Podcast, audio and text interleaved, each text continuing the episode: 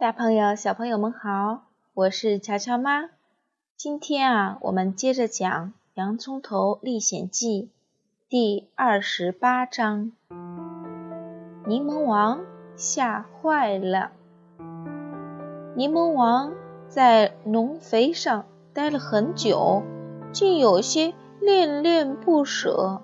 他想啊，这里安静、温暖、安全。我干脆呀，一直等到我的军队平息叛乱后再出去。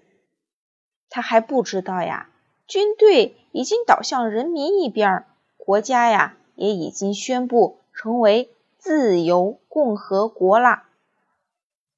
不久啊，瓢泼大雨落下来，渗进龙肥里。柠檬王又湿又冷，于是啊，钻出龙肥堆，准备找个干净温暖的地方。他发现，哦，两位樱桃女伯爵的城堡就在不远处，就决定去那里避难。他抖落身上的垃圾，走向城堡大门，忽然看见一群嚷嚷着的乡民经过，就躲在干草后边。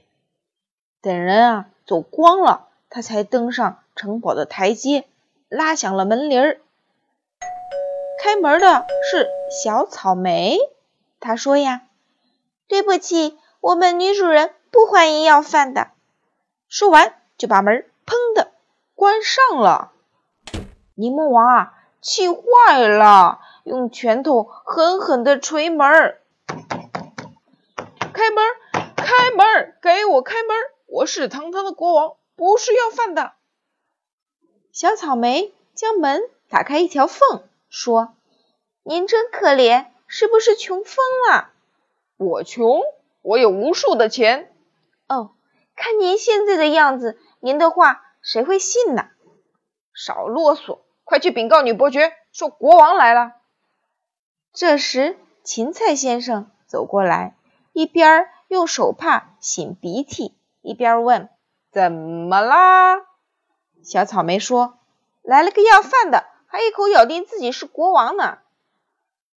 芹菜先生一眼就认出了柠檬王。柠檬王说：“我是有意这么打扮的，为了更亲近百姓。”请进，陛下！芹菜先生叫着要亲亲柠檬王那只脏手。柠檬王狠狠地瞪了小草莓一眼，进了城堡。两位女伯爵见到一个要饭模样的人，本来很生气，但呀，随即就认出，哦，这人呀是国王，赶紧换了副谦恭的表情，问：“您这是怎么啦？”“我在微服私访。”柠檬王回答说：“呀，他说这话还一点不脸红呢，因为呀，柠檬是从来不会脸红的。”哦，陛下，您得出了什么结论呢？大女伯爵问。哦，我的百姓过得非常幸福啊！柠檬王胡说八道。城堡的主人打算啊，将国王送回王宫。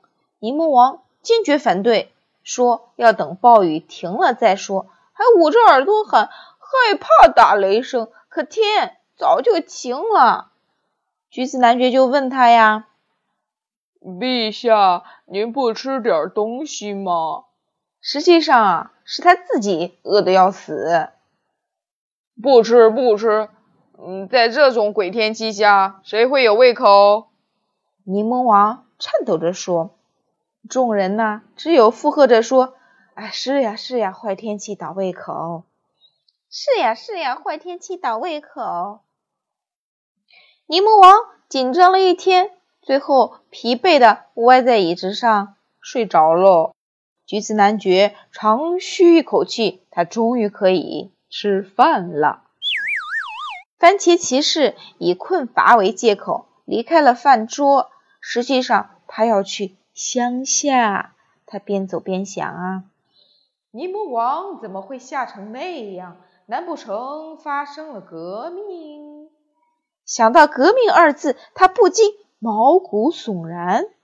这时，他发觉身后有人，便躲到一堵围墙后面。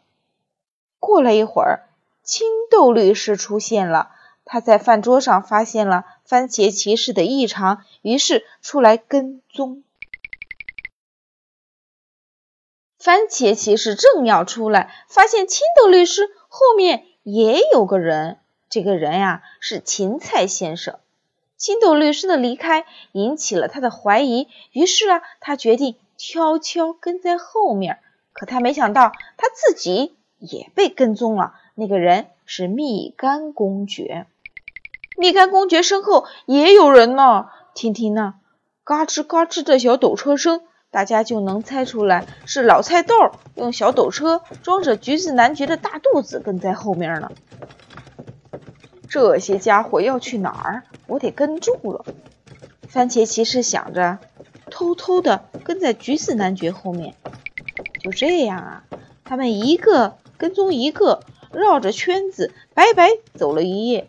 到了早上，他们都碰上了，便假惺惺的问好，纷纷为自己的行为找五花八门的解释。青豆律师说呀。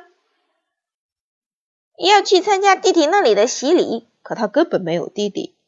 芹菜先生说呀，去给父母寄信了，等他的父母早去世了。蜜柑公爵和橘子男爵说呀，哦，我们去钓鱼，可他们都没带钓鱼的工具，也没有去河边呀。几个人呐，又困又累，大多闭上眼睛走路呢。只有番茄骑士还睁着眼睛，他发现。城堡的尖顶上飘扬着一面自由旗帜，这面旗帜是洋葱头和小樱桃在晚上升起来的。